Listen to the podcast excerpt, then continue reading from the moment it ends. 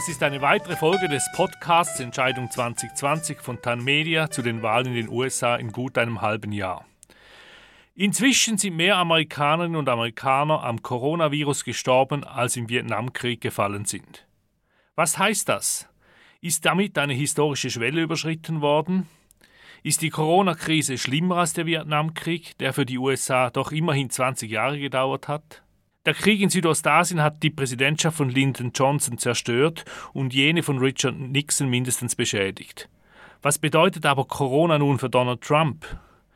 Seine treuesten Fans scheinen jedenfalls nicht sehr beeindruckt davon zu sein, wie die Umfragen zeigen, obwohl er inzwischen sogar laut über die Einnahme von Desinfektionsmitteln nachgedacht hat.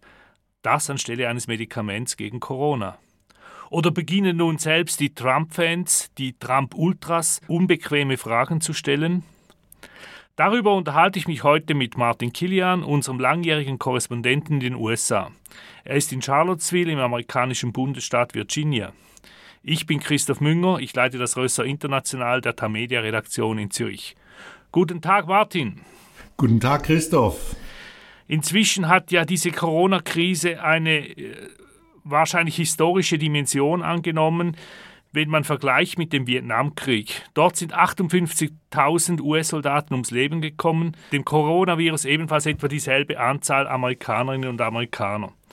Die Prognosen gehen ja sogar von einer sechsstelligen Zahl an Toten aus. Wie müssen wir diese Corona-Krise historisch einordnen?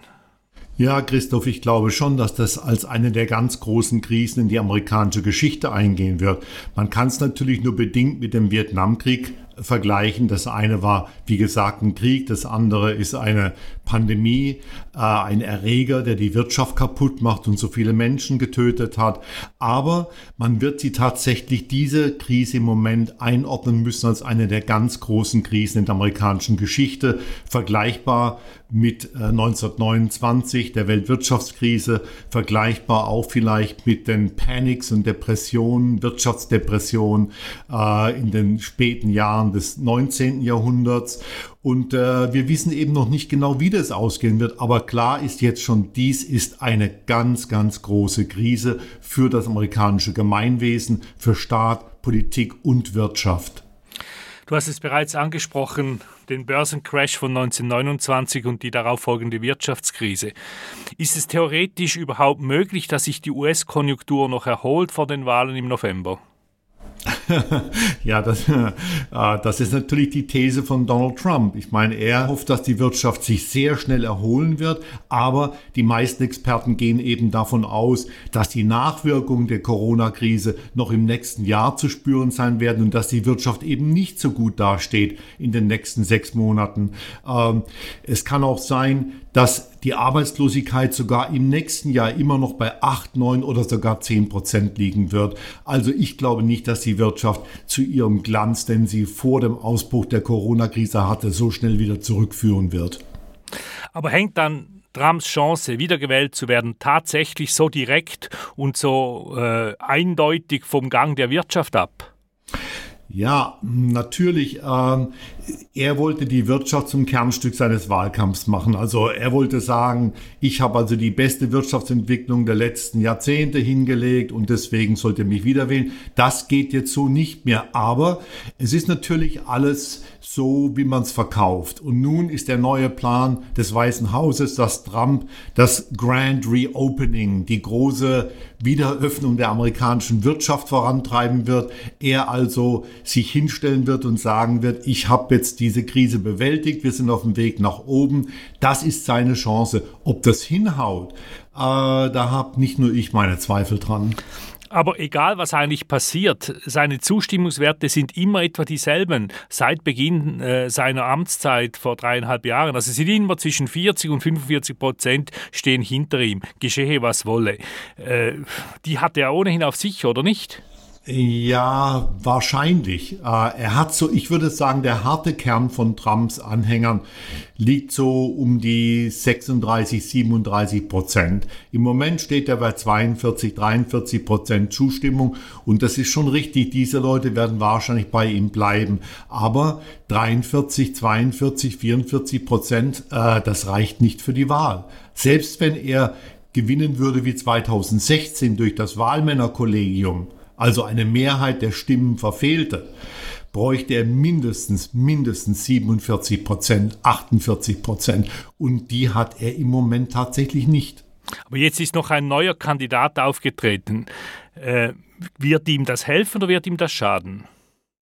Das ist im Moment noch nicht ganz klar. Der Libertarier Justin Amish möchte also auch Präsident werden. Wenn er natürlich auf fünf oder sechs Prozent käme, dann könnte es sehr gut sein, dass er zum Beispiel enttäuschte Bernie-Wähler auf seine Seite zieht. Äh, aber es kann auch sein, dass Republikaner, denen Trump nun wirklich zu viel geworden ist, äh, für die Libertarier-Party stimmen und dann könnten sich die Verluste bei den beiden großen Parteien in ungefähr ausgleichen. Im Großen und Ganzen ist diese Entwicklung äh, mit der Libertarier Party im Moment noch gar nicht überschaubar, Christoph. Du hast vom harten Kern der Trump-Wähler gesprochen. Im Fußball spricht man von Ultras, wenn es um radikale Fans geht. Sind das Ultras, die so bedingungslos hinter Trump stehen? Naja, ich würde sie nicht unbedingt als Ultras bezeichnen, aber es gibt natürlich schon einen Kern, der von Rassenressentiments getragen wird, der strikt gegen jede Zuwanderung ist, also auch ähm, legale Zuwanderung in die Vereinigten Staaten.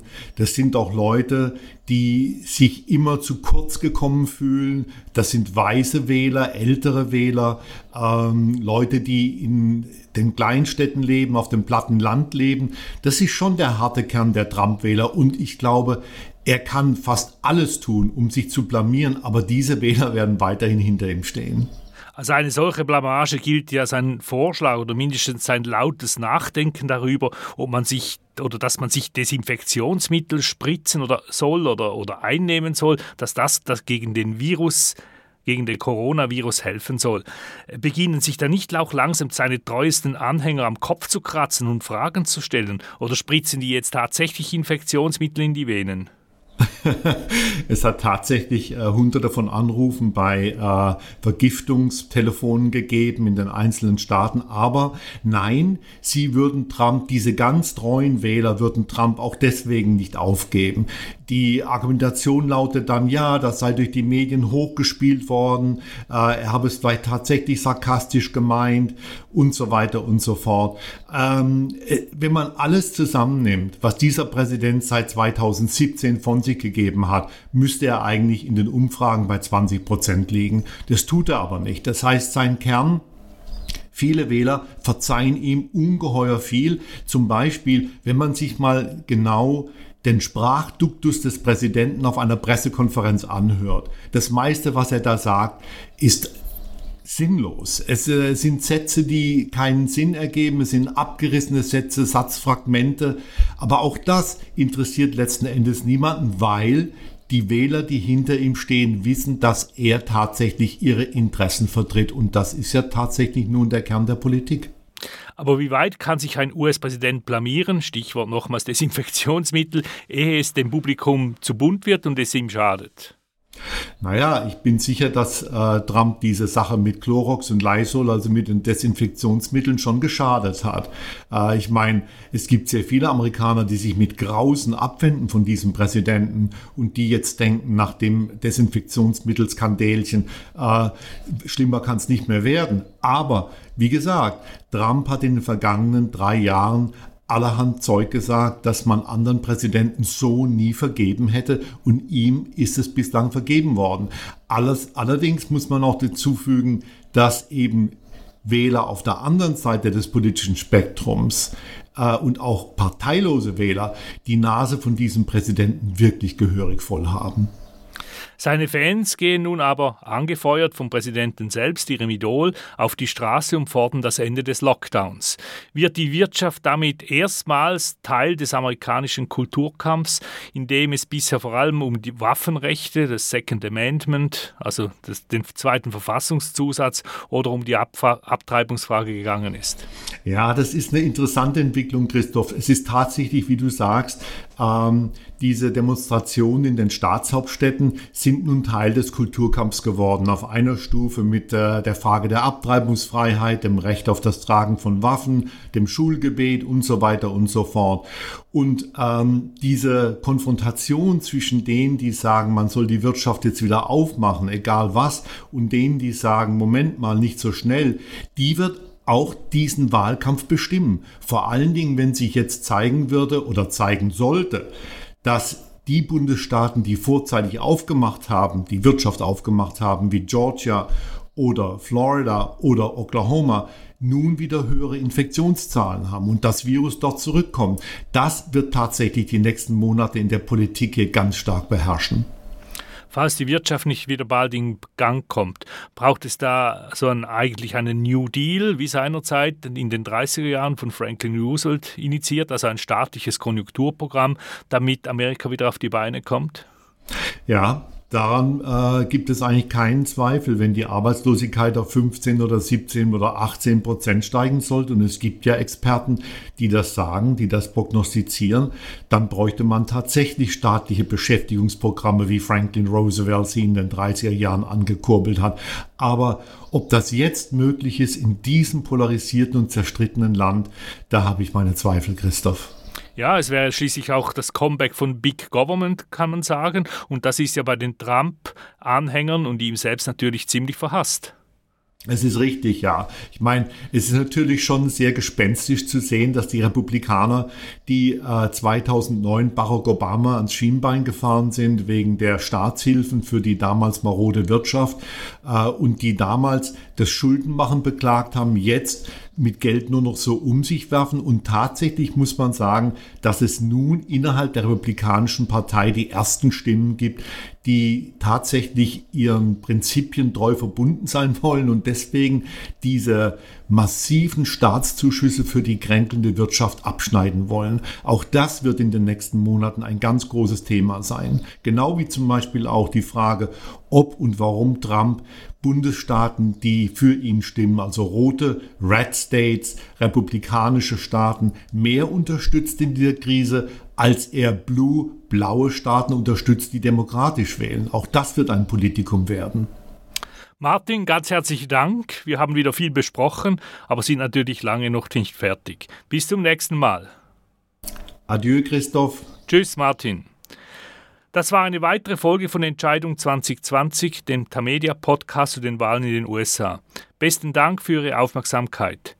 Nachhören kann man diesen Podcast auf den Websites von Tagesanzeiger, BATZ, der Bund, Berner Zeitung und allen anderen Tamedia-Titeln. Am Mikrofon in Charlottesville, Virginia, war Martin Kilian, hier in Zürich Christoph Münger. Bis zum nächsten Mal, hier aus Zoom.